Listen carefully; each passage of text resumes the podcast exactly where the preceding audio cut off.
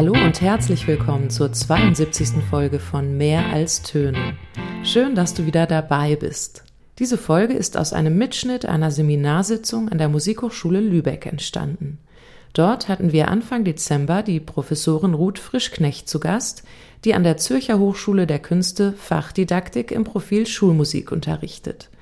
Sie befasst sich unter anderem mit der Schweizer Konzeption und zugleich Methode des dialogischen Lernens. Diese Form des Lernens wurde zunächst von Urs Ruf und Peter Galin für die Mathematik und Deutschdidaktik entwickelt. Ruth Frischknecht entwickelt seit einiger Zeit gemeinsam mit Zürcher Masterstudierenden Anwendungsmöglichkeiten des dialogischen Lernens im Musikunterricht. Eine dieser Studierenden ist Lisa Sager, die wir später auch noch hören werden. Die Audioqualität in dieser Folge ist, ebenso wie in vielen anderen, authentisch. Das heißt, wir saßen im Seminarraum und waren nicht einzeln mikrofoniert. Daher sind an einigen Stellen auch Rascheln und andere menschliche Geräusche zu hören. Ich hoffe, dass diese Authentizität dich nicht daran hindert, dem interessanten Inhalt unseres Gesprächs gut folgen zu können. Ich unterrichte an der Zürcher Hochschule der Künste und das Interessante an der Hochschule ist, dass wir die verschiedenen Disziplinen unter einem Dach haben, von äh, Fine Arts und Tanz und Design. Kulturanalyse und Vermittlung nehmen wir mit der Musik.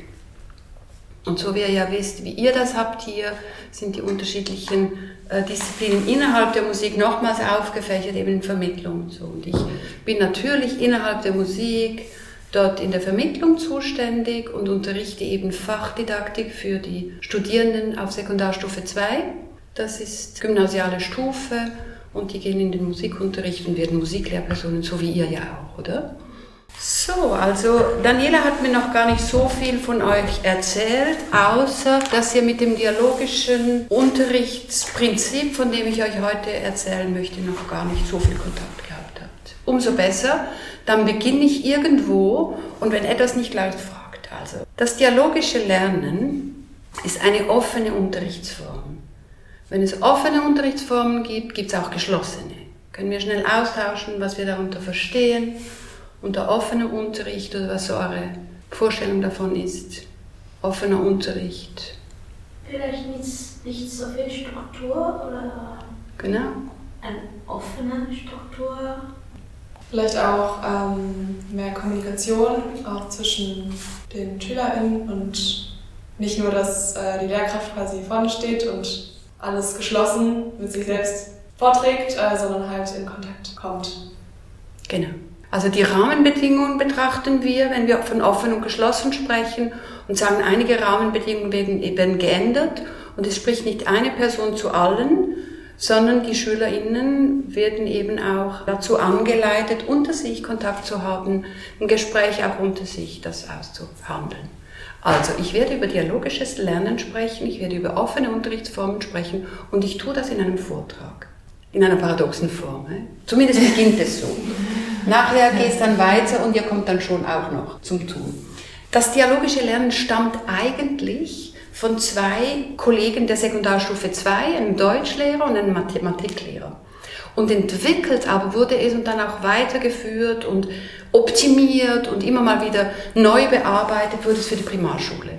Und hier seht ihr ein, aus einem, es ist ein zyklisches Lernen, Zyklus angelegt, einen Auftrag, den eine Schülerin also so erledigt hat. Und der Auftrag lautete, wo findest du Malrechnungen sagen wir, äh, Multiplikationen in deinem Alltag. Und die Schülerin hat sich also auf die Suche gemacht nach Malrechnungen und hat das aufgeschrieben, so wie sie das kann, wie sie das äh, gefunden hat, hat also ihre ganze Umgebung da abgeklappert nach möglichen Malrechnungen und hat wie schön gerade die Gitarre gefunden, Kalenderquadrate. Sie hat gesehen, dass es Maroni gibt, das sind die heißen Kastanien, nennen wir Maronis. Das sind eben drei mal drei, wenn man die so schön hinlegt und so weiter.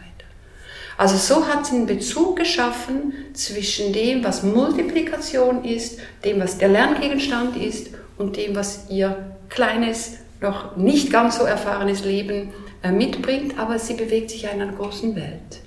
Und damit haben wir vielleicht auch an der Grundgedanken des dialogischen Lernens schon ein bisschen gesehen. Also, Ich beginne mit dem Grundgedanken dann von äh, Peter Gallin, einem der Erfinder, ist ja ein bisschen seltsam oder für ein Konzept, aber einer der Bearbeiter dieses Konzepts. Ein paar Begriffe klären wir und dann gibt es vor allem Beispiele. Wir haben interessanterweise Masterarbeiten und hier verbindet sich eben auch äh, Danielas Arbeit und meine und übrigens auch unser erster Kontakt. Ja. Weil du einen Studenten hattest in Berlin, der die Masterarbeit geschrieben hat. Und warum auf mich zugekommen ist, weiß ich nicht. Ja, der Student hatte Mathe als Zweitfach und er hat dort vom dialogischen Lernen als Konzept ähm, erfahren und hat dann überlegt, also es hat ihn inspiriert, das dialogische ja. Lernen. Und dann wollte er in seiner Masterarbeit überlegen, wie man das im Musikunterricht auch anwenden könnte. Und das war dann seine Masterarbeit, also recht kreativ. Er hat dann eine eigene Unterrichtsreihe entwickelt und die reflektiert. Der Weg ging aber folgendermaßen, er hat sich mit Galin in Verbindung gesetzt. Ach so, und ja. ich habe mich mit Galin in Verbindung gesetzt und der war dann Drehscheibe für uns beide. So Stimmt, er hat den Mathematiker ja. in Zürich angeschrieben genau. und er hat an dich verwiesen. Und dann habe ich mit dem Felix Heuner zuerst Kontakt gehabt, das ist ein bisschen Gossip, aber das gehört ja auch dazu. Kontext.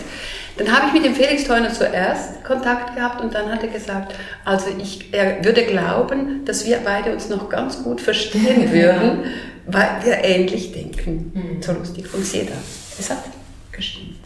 Also ein paar Beispiele, unter anderem von Felix, dann das Modell. Und dann ging es auch darum, dass ihr eigene Kernideen mal formulieren würdet und vielleicht den Anfang des Prozesses mal so mitarbeiten würdet, damit ihr ein bisschen Übung bekommt und dadurch vielleicht auch die Ermutigung, das mal auszuprobieren. Ich möchte gerne mit dem Fazit oder mit einer ähm, Ermutigung schon fast von Lisa Sager beginnen. Äh, Lisa Sager studiert jetzt bei mir Schulmusik, im, bei mir im Fachdidaktikunterricht und arbeitet an einer aktuellen Masterarbeit und ich habe sie gebeten, drei Statements mir mitzugeben, wenn ich äh, zu euch komme. Äh, einmal eine Freude, warum sie das gerne macht, warum das jetzt auch wirklich ein guter Zugang ist. Und dann, was sie uns noch mitgeben würde und was die Herausforderungen sind. Und ich beginne jetzt mal mit der Freude, was sie hier gesagt hat. Was mich am meisten freut an dieser Unterrichtsform ist, dass ich die Musik, die meine SchülerInnen komponieren, nicht werten oder bewerten muss, sondern dass ich durch die ausschließliche Benotung der Lernjournaleinträge ihnen die Möglichkeit geben kann, ihren Fokus eben nicht auf ein möglichst gutes oder fehlerfreies Resultat zu setzen, sondern auf einen möglichst ergiebigen und neugierigen und mutigen und vor allem von Fehlern geprägten Prozess. Die zweite Zusammenfassung, ihr seht, ich beginne hinten, die kommt von Peter Gallin. Ihr geht also davon aus, dass es einen traditionellen Unterricht gibt, eben die Form, so wie ich jetzt mit euch spreche, und dass man das auch überführen kann in einen dialogischen, in ein dialogisches Unterrichten. Dazu braucht es drei Punkte. Im ersten Moment einmal den Lernenden einfach etwas zutrauen, nämlich dass sie lernen wollen, dass sie ein Interesse finden am Stoff und dass, es einen, dass ein Lernprozess in Gang gesetzt werden kann. Also das Vertrauen. Er sagt, äh, die Produktion ist sehr wichtig, also das Selbstproduzieren eines Gegenstandes, eines Lernjournals, einer Lösung, die irgendwie zum, zum Ziel führt und eben nicht nur das Nachvollziehen einer Lösung. Er kommt aus der Mathematik, wo man das ja oft macht. Wir haben eine Frage, wir haben eine Lösung, wie komme ich dahin? Und wir vollziehen nach, wie das gemacht wurde. Und zum Dritten die Journale, wir werden sehen, was das sind. Also Schülerinnen schreiben etwas, Schüler, äh, die immer durchsehen. Und damit neue, die Unterrichtsplanung auch immer schön flexibel halten. Ähm, vielleicht noch einen psychologischen Hintergrund. Äh, Ruf und Kalin stützen sich auf die beiden amerikanischen Psychologen Dizzy und Ryan, die viel darüber gearbeitet haben, dass SchülerInnen sich selbst, wenn sie sich selbst wirksam wahrnehmen, das ist so ihr Kernwort, sich selbst wirksam wahrnehmen, dass das ihre Motivation natürlich stärkt zum Lernen. Also wenn man das Gefühl hat, man sei gefragt, man könne etwas mitgestalten, man könne die eigenen Ideen in den Unterrichtsprozess einbringen, dann nimmt man sich selbst wirksam wahr. Und das stützt einen gelingenden Lernprozess enorm und natürlich auch eine gelingende äh, Persönlichkeitsentwicklung für selbstsichere Personen, die dann auch in einer Gesellschaft eben Aufgaben übernehmen können. Jetzt habe ich den ganz großen Bogen gespannt, aber das ist natürlich eine der Motivationen, weshalb ich mich mit solchen Formen des Unterrichts beschäftige. Und da vielleicht sind wir uns auch ganz, oder gehen wir ähnliche Wege, versuchen wir ähnliches, wenn du mit dem partizipativen Unterricht oder Unterrichtsformen dich beschäftigst, ist das natürlich eine Schnittmenge. Ihr protestiert, ihr sagt etwas dazu. Ein paar Begriffe, Angebot und Nutzung, Binnendifferenzierung, authentische Bindung zum Inhalt, Kernidee, analytischer Lernprozess, Individualnorm, Selbstwirksamkeit. Wer möchte zu was etwas sagen, weil sie das gerade weiß? Oder wer möchte dazu sagen, das interessiert mich? Authentische Bindung zum Inhalt fand ich spannend. Habe ich jetzt so interpretiert, ähm, dass der Inhalt für die SchülerInnen auch in Kontext gesetzt ist, dass sie verstehen, wo der Sinn vielleicht auch dahinter steckt, dass sie das an ihre Lebenswelt anknüpfen können, dass sie einen persönlichen Bezug dazu herstellen und das nicht ein Thema ist, was jetzt die Lehrperson mitgebracht hat und das muss man jetzt halt machen, sondern dass man da eine Verbindung herstellen kann zum eigenen Leben. Eine Herausforderung, oder? Nicht ganz ja. einfach, aber das, was wir immer versuchen, in jeder Situation, auch Tertiärbildung, versuche ich auch gerade. Also wie gelingt es, dass ihr das irgendwie zu kneten bekommt, gedanklich, was ich hier vorstelle, damit es eben auch zu eurem eigenen werden kann? Habt ihr über den Begriff hier drin gesprochen? Über authentische Bildung? Nein. Nein, das war nicht hier drin. Weil wir darüber gestern uns schnell unterhalten haben? Ja, ich fand es auch interessant, mhm. Äh, dass da authentisch vorkommt und habe mich dann auch gefragt, was Sie damit meinen einfach. Es geht auch auf die andere Seite. Der Inhalt soll auch so dargebracht werden, dass man merkt, auch die Lehrperson, die hat einen Bezug dazu. Und eben nicht, heute machen wir Malrechnen, Multiplikation, da steht ja im, im Lehrbuch, ach, ich finde es auch nicht so interessant, aber müssen wir halt, das ist klar, dass wenn diese Bindung nicht da ist, also wie soll ich? Angebot und Nutzung, die beiden nehmen das jetzt für uns in Anspruch, diese ökonomische Darstellung eigentlich. Sie sagen, euer Angebot, was ihr vorbereitet, muss in einem guten Verhältnis stehen zu dem, was die SchülerInnen lernen. Und zwar so, dass die Nutzung, dass auf Seiten der Nutzung die viele Zeit und Arbeit liegt und nicht auf eurer Seite. Also so, dass nicht, ist ein interessanter Gedanke, weil wirklich sehr viel darüber nachgedacht wird, wie könnte man das anbieten, wie könnte man es tun. Ich mache es ja auch, jetzt wird ein Konzept, ein Lehrmittel und wenn ihr die ganze Landschaft anschaut von Weiterbildungen für Lehrpersonen, Ausbildungen viel auch, wird doch vor allem darüber nachgedacht, was wird angeboten, wie könnte das Lehrmittel nochmals ausschauen, was wäre noch attraktiver. Aber über die Nutzung, wie das gebraucht wird, wie das verarbeitet wird, wie Schülerinnen einsteigen können. Äh, Kernidee, das ist der Grundgedanke des dialogischen Lernens, da kommen wir noch drauf, da geht, von dem geht es aus. Die Kernidee ist also äh, Multiplikation im Alltag, vielleicht so, und dann geht es da weiter. Hermeneutischer Lernprozess, also die Idee, dass man etwas auch interpretiert, was einem als Stoff entgegenkommt, dass man einen eigenen Bezug findet und dass die Lehrperson eher hilft, das zu denken, als dass sie es schon vorgedacht hat. Also dass das auch angeregt wird im Gegenüber. Individualnorm bezieht sich auf die Bewertung eine Individualnorm ist, wenn ihr den Schülerinnen und Schülern Noten, Zensuren gebt äh, und sie einzeln bewertet werden. Und zwar nach ihrer eigenen Leistung. Eigentlich eine Prozessbewertung. Also der, den Prozess, den du jetzt gemacht hast, den bewerte ich, der ist unglaublich steil, den bewerte ich sehr gut. Mit einer, hohen, mit einer tiefen Note bei euch. Bei uns wäre es eine hohe Note. Es gibt natürlich auch die Sozialnorm. Ich sage, die ganze Klasse war, hat einen Schnitt von 4,5, äh, wäre bei uns so Mitte durch. Wer liegt drunter, wer liegt drüber. Und dann gibt es die Fachnorm, also das Fach sagt, einfach Sachnorm sagt sowas. Wir haben gerade PISA-Resultate wieder vorliegen. Die ganze Welt äh, hypert, sagen wir, es hyperventiliert. Die Schweiz ist deprimiert, weil unsere Schülerinnen nicht mehr gut lesen können. Die Texte sind zu kompliziert.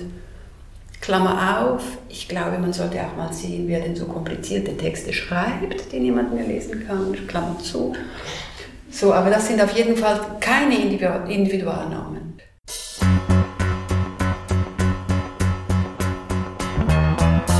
Ich beginne oder zeige euch das Zyklische, eben diesen Ablauf, den äh, Ruf und Galin, Ruf und Peter Galin vorschlagen. Und ich zeige ihn euch zuerst an einem Beispiel. Nachher am Modell und dann nochmals an anderem Beispiel. Aber ich glaube, da wird es sofort fassbar und ihr könnt, ihr denkt dann auch mit, ja, wenn ich jetzt ein anderes Thema wähle, könnte es so sein, das läuft ja sowieso. Und ich nehme jetzt eben diesen Felix Theuner, der Verbindungsfigur von vorhin. Er hatte die Kernidee in den Raum gesetzt, mit einer Klasse auch durchgeführt und dann evaluiert als Masterarbeit, Musik beeinflusst. Diesen kleinen Gedanken oder diese kleine Formulierung eines großen Gedankens einfach mal so gesetzt. Und ich behaupte, wenn ich in euch etwas hinein interpretieren darf, ihr versucht das gerade zu verbinden wie würde ich, was würde ich da, was stelle ich mir vor? Was meint er damit? Was meine ich damit? Und genau das ist der Kerngedanke. Musik beeinflusst. Was, wen, wo, wie? Wie war es früher, wie heute? Warum? Dann nach, diesem Kerngedanken, den er gefasst hat, bezogen auf Lern, äh, Lehrplan natürlich, bezogen auf seine Interessen, authentische Bildung, bezogen auf das, was die Klasse braucht, da stellen sich ja einige Fragen, was man überhaupt tut im Musikunterricht. Aber so wie ich das äh, sehe in Deutschland, seid ihr ja auch ziemlich frei in der Umsetzung der Lehrpläne. Ja. Aber die Lehrpläne gibt es? Es gibt eine Rahmung, aber die ist nicht ganz so eng. Der Schweiz genau gleich. Und er hat daraus einen Auftrag äh, formuliert, Musik beeinflusst. Befasst euch in eurer Gruppe mit einer selbstgewählten Thematik rund um das Thema bei der Musik für Gesellschaft arbeitet eine impulsgebende Präsentation aus, die dann vorgestellt wird. Und hier seht ihr jetzt das Offene am Unterricht. Das ist natürlich ein offener Auftrag. Er weiß nicht genau, was, was da kommt. Er kennt die Form nicht. Er gibt nämlich vier Beispiele von Formen. Vielleicht tanzt das jemand am Schluss. Vielleicht macht jemand ein stummes, eine stumme Szene. Keine Ahnung. Also der Auftrag ist insofern offen, als er das Produkt ist offen, also wie es abgegeben wird, der Weg ist offen, die genaue Thematik, wo man sich da vertieft, ist offen. So. Verfasst ein Journal, die beiden äh, nennen es Reisetagebuch. Äh, ich spreche lieber vom Journal, weil ich Reisetagebuch in der Verbindung ein bisschen kindlich finde. Das Reisetagebuch oder eben das Journal, das wird der Lehrperson abgegeben. Und damit wird kommuniziert. Also alles, alle eure Arbeitsvorgänge haltet ihr fest, gebt sie mir ab als Lehrperson. Ich kommentiere das aber wieder einzeln zurück.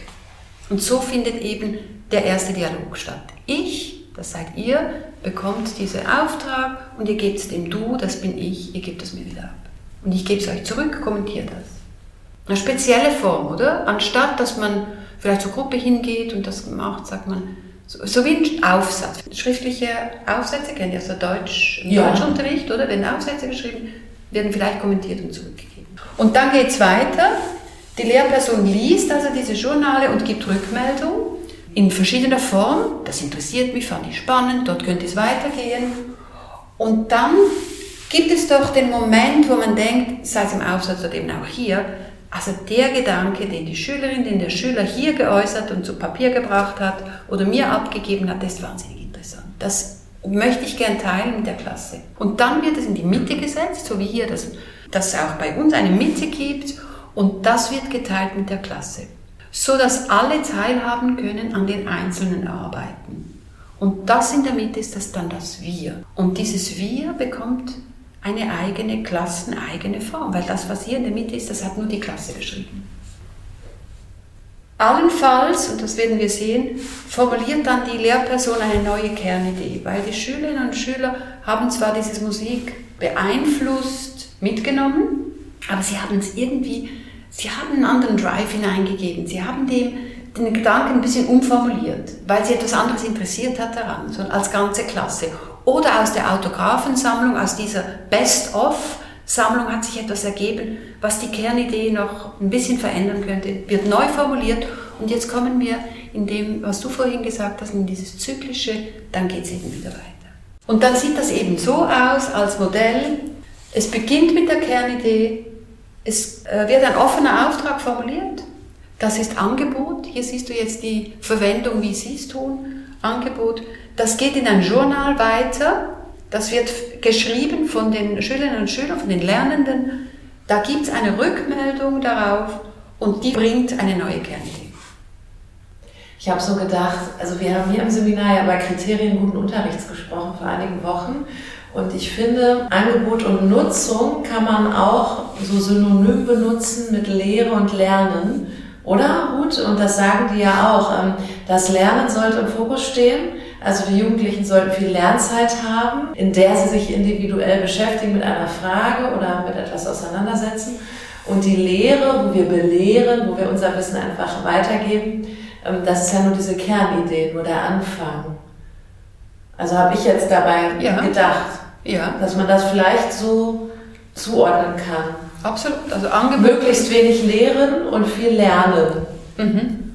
Und den, die Zeit, die ja, vor allen Dingen zeitlichen Ressourcen nicht so sehr ins Angebot stecken, in, in die Lehre, in die Vorbereitung, sondern eher in das Material, das von den Schülerinnen wieder ja. gebracht wird. Mhm. Also erstmal einen Impuls geben, die Kernidee geben, den Auftrag irgendwie geschickt formulieren, die offenen Aufträge, das kennt ihr ja auch aus Gruppenarbeiten, wäre das im Kleinen. Und dann nachher aber weitergehen. Und dann ist wirklich interessant, dass die, die Klasse kann dann auch die Kernidee beeinflussen. Vielleicht kennt man das so in Ansätzen, dass man sagt, ja, jetzt gehen wir da weiter, weil das die Klasse interessiert. Hier ist einfach wirklich als Konzept dann konzeptionell gefasst. Ja? Ist das Konzept so gedacht, dass es ausschließlich jede Unterrichtsstunde so funktioniert oder dass es mal so angewendet wird? Weil ich habe mich jetzt gefragt, wenn es um so zentrale musiktheoretische Inhalte zum Beispiel geht, wie Akkorde oder Intervalle, was ja dann doch auch nutzvoll ist, um es dann wieder anwenden zu können, ob das jetzt, wenn nur das Konzept genutzt werden würde, in der Kernidee dann der Auftrag wäre, wo finde ich Intervalle oder also wo quasi der Raum wäre, wo ich schon dann, wenn, wenn, es, wenn es gebraucht wird, auch ein bisschen Input geben kann, damit die Schüler den dann wieder anwenden können. Die beiden verbinden das ähm, sowohl als auch. Es ist nicht eine, ausschließlich, äh, gedacht, eine ausschließliche Form des Lernens, sondern es gibt diesen äh, Moment der Wissensvermittlung, wo ein, eine Basis gelegt wird, über die man sich dann Gedanken machen kann. Also wenn das Mädchen von der allerersten Folie sich Gedanken macht über Multiplikation in ihrem Umfeld, muss sie ja zuerst verstehen, was Multiplikation ist. Ja. Die Frage ist einfach, wie viel lege ich schon und wie weit gehe ich in dem wissensvermittelnden Bereich, bis sie das selber erforschen können. Aber es ist völlig richtig. Also es gibt diesen Moment, wo, ähm, also wo das Reguläre gesetzt wird. Galin fügt hier auf der horizontalen eine, er sagt er, das ist eigentlich die Ebene des Regulären. Alles, was hier ist, hat irgendeine Regel. Es gibt eine Kernidee, die Normen werden eben dann auch wieder zur Regel. Er sagt hier Normen, dem Best-of, das sind ja in einer, in einer Form, kann man sagen, daraus formulieren wir jetzt, was eigentlich für uns ein guter Song ist. Weil ich habe immer wieder das Beste aus den Songs herausgenommen, herausgeschnitten. Ich habe coole Intros gesammelt, ich habe ein paar Hooks genommen und ich habe die in die Best-of-Sammlung gegeben. Und daraus ergibt sich für die Klasse, ergibt sich ein Best-of-Songwriting Klasse 5a. Und das ist dann wieder eine Regel. So haben wir eigene Regeln geschaffen, eigene Regeln äh, geschaffen, oder? Also in einem Sinn auch Normen, die wurden im Journal festgehalten, ist auch eine Regel. Und das hier ist individuell. Dann ein Beispiel von Noemi Hunziker, eine Studierende in Zürich. Jetzt ist natürlich so schön, die hat sich dann schon beziehen können auf die Masterarbeit von Felix Theuner. Wir haben noch eine andere äh, dialogische Lernmasterarbeit aus der EMP. Äh, und so gibt es jetzt einen Wissensaufbau auch darüber, was auf Sechsstufe 2 mit dem dialogischen Lernen passiert in der Musik. Gibt es noch nicht so viel. Sie hat ein ganz anderes Thema. Sie hat jetzt eben dieses praktische Musizieren in den Fokus genommen, vier Instrumente auftritt. Auftrag lautet, es wird einfach aufgeführt, man hat zur Verfügung, es gibt ein Journal dazu, man kann auch ähm, mal den Song einfach als Journal abgeben, fertig. Da wurde ja viel gearbeitet daran und ich gebe eine Rückmeldung darauf. Dann noch ein Beispiel von Lisa, von der ihr vorher schon gehört habt. Sie hat den Auftrag äh, mündlich formuliert, wenn ich das richtig sehe. Äh, hat Songwriting ins Zentrum gestellt, hat den SchülerInnen äh, viele Songs vorgestellt aus verschiedenen Genres, die von einem und demselben Produzenten stammen, der sehr erfolgreich ist. Äh, und sie versuchen, einen eigenen Song herzustellen. Ein paar Inputs gab es dazu, einige mehr kann man sich ja selbst beschaffen.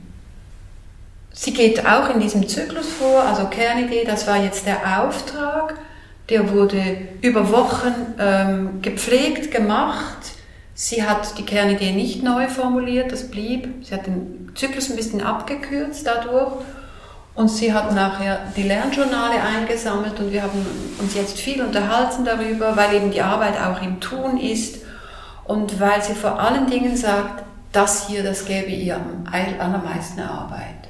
Und jetzt sind wir wieder bei Angebot und Nutzung. Sie hat unendlich viel zu tun, die Lernjournale zu lesen, rückzumelden, was melde ich zurück. Sie hilft den SchülerInnen mittlerweile mit dem Lernjournal-Eintritt. Es ist eben nicht der freie Tagebucheintrag, sondern sie geht das relativ differenziert an. Es gibt auch einen Vorschlag von Ruf Galin, wo man sagt, das hat, hat mir gefallen, das hat mich beschäftigt in dem das nehme ich mit, das werde ich weiter verfolgen. Sie hat das ein bisschen konkreter zugeschnitten jetzt auf ihren Auftrag. Und ihr seht, sie sagt den Schülerinnen, schildert die Problemstellung, nochmals differenziert, wie überwinde ich das, äh, sucht interdisziplinäre Auseinandersetzung, geht auch ein bisschen aus eurem eigenen Wissen, geht weiter, sucht, wo das irgendwo verbunden ist mit der real existierenden Musik, versucht das miteinander und nachher noch, wie könnte es weitergehen. Sie sagt etwas zum Eintrag des Lernjournals. Was mich besonders herausfordert, ist den schmalen Grad zwischen wertschätzender und effizienter Bewertung zu finden. Ich finde es manchmal ein bisschen brutal, einfach eins bis drei Häkchen hinter einen Text zu setzen. Aber wenn ich versuche, jeden Text zu beantworten und auf konkrete Stellen einzugehen und so, dann wird es einfach sofort unglaublich zeitintensiv. Sehr gut. Sie kann einzelne Ordner erstellen für die einzelnen Schülerinnen und Schüler, weil sie doch mit dem, da ist eben der einzelne Kontakt dann wichtig, oder? Aber da hast du natürlich 25 Ordner mit der Klasse. Mhm. Also du brauchst Ordnung. Mhm. Muss gut überlegt sein, wie das geht. Die sind sich natürlich gewohnt, weil sie in jedem Unterricht arbeiten sie irgendwie mit, also mit, mit einer App aus dem Teams und eine ist dann vielleicht OneNote. Showpiece nennt sie das, was in der Mitte liegt. Das ist natürlich ein bisschen äh, knackiger als Autographensammlung, finde ich wunderbar. Und im Showpiece wird dann eben auch gezeigt, was als herausragend, was als wirklich weitergedacht, was inspirierend ist. Und dann ist eigentlich auch nicht mehr so weit vom Unterricht, den ihr bestimmt auch kennt. Ich glaube, was einfach neu ist daran, ist dieses Produkt und Journal. Sich mit den SchülerInnen über eine, wirklich konsequent über eine Schiene unterhalten. Ich finde es interessant, weil man in dem Moment auch von den einzelnen Schülern viel erfährt. Es ist wie ein Briefschreiben, es ist wie so ein persönlicher Austausch. Vielleicht anstrengend, manchmal auch für Schülerinnen, kann gut sein. Ich komme zum Schluss, bevor ihr nachher vielleicht angeregt seid, das selber zu tun und habe noch ein paar Statements von den Studierenden oder den Masterarbeitsverfassenden und magst du das schnell vorlesen? Das war Noemi Kunziger. Es ist eine ganz andere Art zu unterrichten, weil man sonst als Lehrperson oft dazu tendiert, den Lernprozess so zu lenken, wie man es aus fachlicher Sicht korrekt machen würde. Die Anwendung des Konzepts des dialogischen Lernens auf den Bandunterricht erforderte gewissermaßen ein Risiko einzugehen, von den konventionellen Arbeitsweisen abzuweichen und Neues auszuprobieren. Dass die vorliegende Unterrichtseinheit schlussendlich gut funktionierte, zeigte sich vor allem in den Endergebnissen.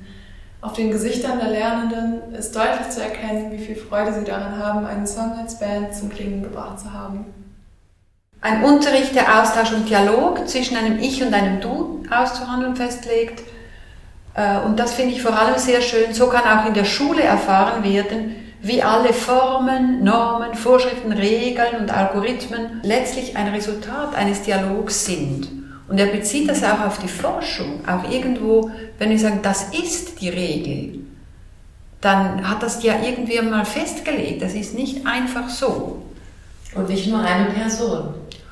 Und auch nicht nur eine Person, genau. Und auch über längere Zeit. Und das machen wir eben weiter. Und dann dieses sich auch als Klasse, das finde ich auch einen ganz schönen Punkt. Die Klasse wird bei der gemeinsamen Suche nach guten Lösungen eine Wissensgemeinschaft. Also sie wird zur neuen Regelgeberin und kann inklusiv natürlich arbeiten und braucht alle Mitarbeitenden der Klasse. Das finde ich eigentlich auch sehr schön. So, jetzt würde ich vorschlagen, in den verbleibenden Minuten noch, äh, ich habe hier mal das Fragezeichen gesetzt, ob die nächste Masterarbeit dann aus Lübeck kommt. Ja. Einladen jetzt eine Kernidee zu formulieren. Wo würdet ihr ansetzen? Ihr könnt es alleine tun oder zu zweit. So weit, dass wir das noch austauschen können hier. Eine Kernidee, die also am Anfang steht, die kann aus dem Lehrplan kommen, die kommt aus eurem Unterricht, aus eurer Aufgabenstellung, Praxis, Praxislehrperson oder wie auch immer. Es soll eine Inspiration dahinter sein. Ich finde die von Felix Theuner sehr schön formuliert, dieses kurze, Musik beeinflusst, kann aber auch Songwriting sein. Gebt dem Gestalt eine Anekdote, vielleicht einen eigenen Anknüpfungspunkt. Songwriting, ich erzähle euch die Geschichte, wie sich Dolly Parton mit Barry Gibb austauscht über Songwriting, immer noch ein fulminant schönes Video. Beide schreiben, beschreiben, wo sie ihre Ideen sammeln und so weiter. Ich mag ja Dolly Partons Geschichte zum Song 9 to 5. In einer Dokumentation hat sie mal erzählt, dass der charakteristische Rhythmus am Anfang des Songs, dieses dick, dick, dick, dick, dick, dick, dick, dick, dick, beim Rumspielen mit ihren Fingernägeln entstanden ist.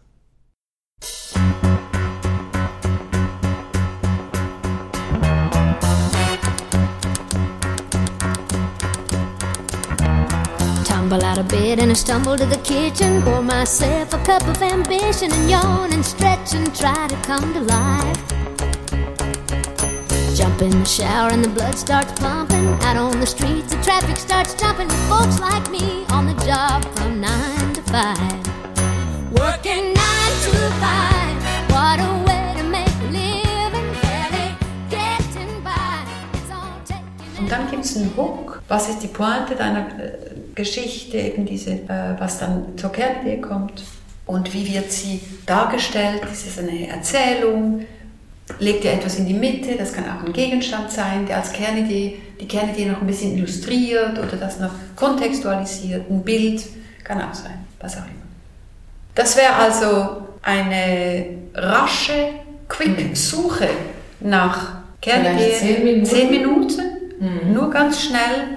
Das würde mich interessieren. Das könnte, vielleicht denkt ihr schon weiter, das könnte ein offener Auftrag sein und dann ergibt sich der Rest ja von selbst.